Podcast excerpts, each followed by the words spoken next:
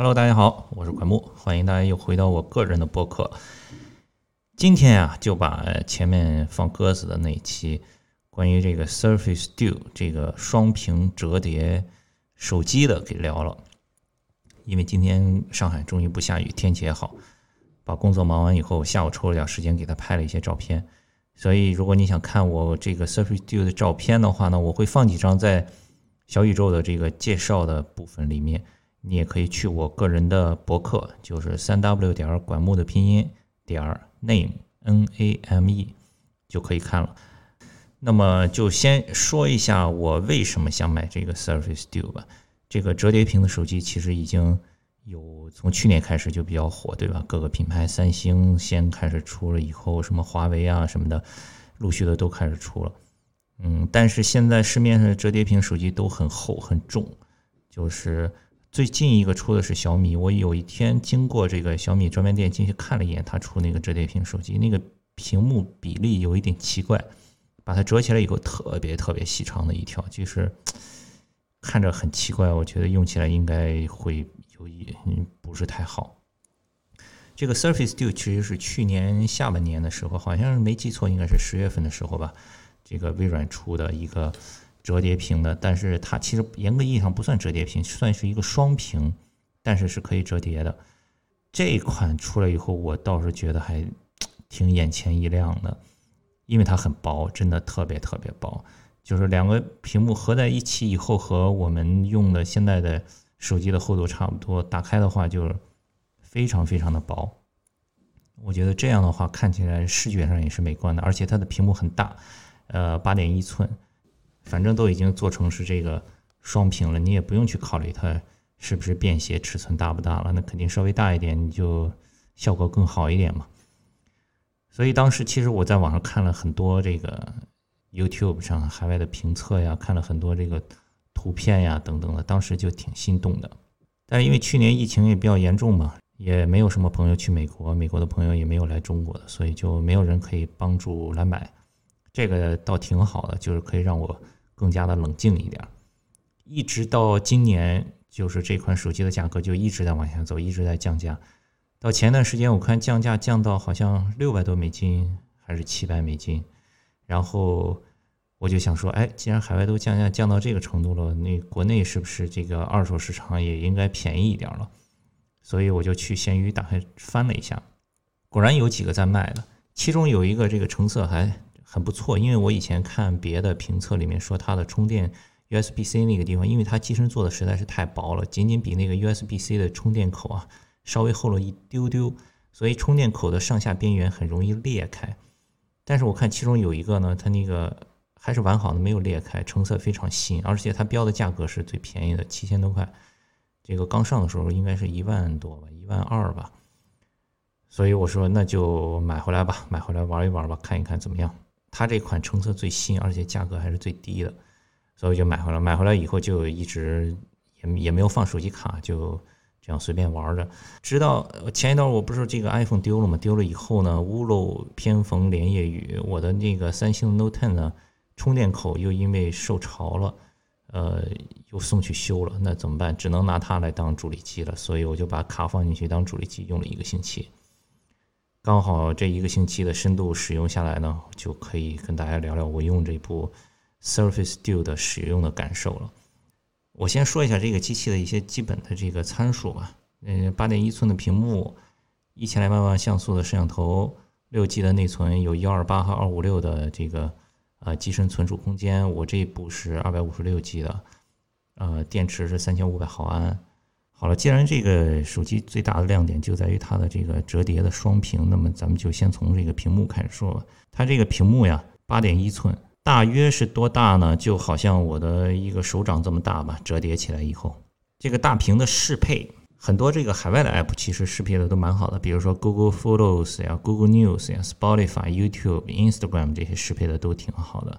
你是在这个单屏幕呀，或者是双屏幕纵向呀，它就显示的很好，比如说 Google News，你在纵向的时候，它还会给你显示两列这个新闻，呃，比如说 Gmail，你在这个打开横屏的双屏的时候，它就像有点像呃桌面端的这个界面了。但是国内的 app 基本上都没有给这个双屏大屏做适配的，就是基本上都是灾区，用起来非常的难用，显示也很难看。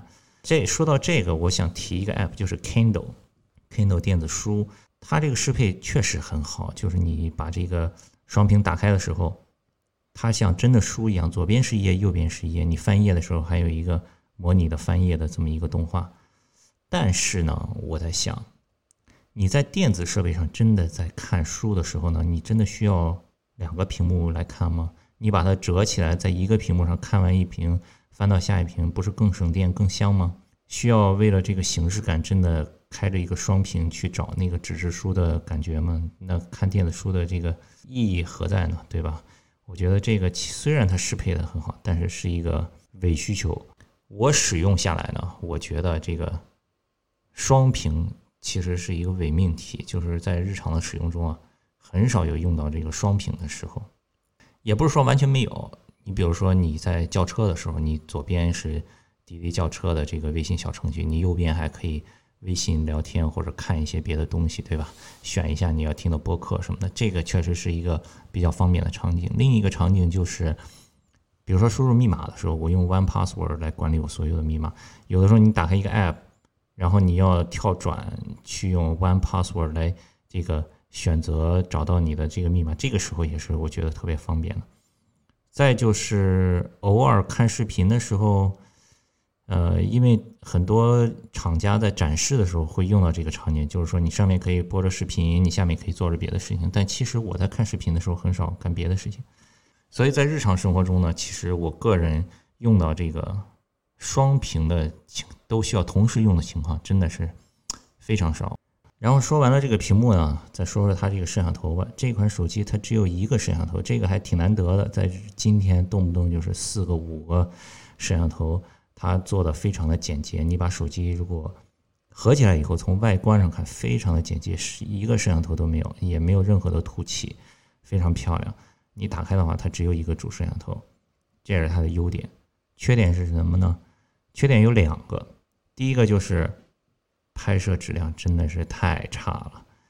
你们知道我是一个对摄像头要求不是很高的人，我一直都说，哎，这个摄像头不重要，最重要的是看上谁来拍。但是这款手机啊，你让谁来拍也救不了呀。上一次我拿出去，有一天下午，就是还不到傍晚呢，天气五点多，还是挺亮的。拍出来的照片就已经很糊了，而且照片的四周有很明显的紫边。这款摄像头只能说是有这么一个配件，对比没有要强。然后另一个呢，就是因为它只有一个摄像头，所以你打开的话，基本上就是处于一个自拍的状态。如果你想拍别人，或者是屏幕上扫一个码，你需要把屏幕背对背的这样折起来。嗯这个操作还是有点麻烦，就是在正常的使用中会带来一些不便。这个是摄像头，然后软件方面呢，那问题就更多了。这个，比如说微信的这个顶部会有一些花屏，你打开的时候，比如说这个输入法呢，嗯，你最好是用微软自己的输入法。我用 Google 的输入法，它就是键盘显示不全。你用微软的输入法呢，它的中文的词汇。词库基本上等于零，就各种没有联想，各种找不到字，很麻烦，很痛苦。那么这个手机用了，总的来说呀，真的不建议你们买回来当主力手机用。但我为什么还是想买这个手机呢？它真的有科技感，它真的是很简洁，很好看，它拿在手上很薄，真的拿着很舒服。我当时打动我的时候，这个手机刚发布，微软。有一个官方的宣传视频，里面呢有一幕就是打动我的，就是让我特别特别想要这部手机的，就是把这个手机打开，纵向的在浏览 Instagram 的时候，就是特别大的两块屏幕连在一起。当你的照片从下面这个屏幕滑到上面那个屏幕，每一张那个缩略图都很大，铺满整个屏幕，我就觉得哇，这个真的是太酷了。拿回来以后，确实也是你在看 Google Photos 翻阅照片的时候，看 Instagram 的时候，确实很爽。对了，还要说一下，这个屏幕因为它不是真的折叠屏，它是两块屏幕，所以它中间其实是有一个分隔的，就是中间是黑的。但是呢，它并不是说把你的画面直接的分成两半，它中间是有一个，它把缺失的那一块给去掉了，懂我意思吗？就是比如说是一张完整的照片，然后呢，它并不是把这张照片从一分为二放在左右两个屏幕上，而是把中间两个屏幕物理距离间隔的那块照片的信息呢也给去掉了。也正是因为中间有这个物理上的一个分隔，所以呢。你想要两个屏幕连在一起看一个整屏的视频，基本上是没法看的。好了，那就说这么多。基本上这个手机就是优点就是好看，真好看；缺点就是不好用。所以综合下来呢，好看还是更重要一点。我就还继续留着它吧。谢谢收听这一期的个人播客，我们下一期再见。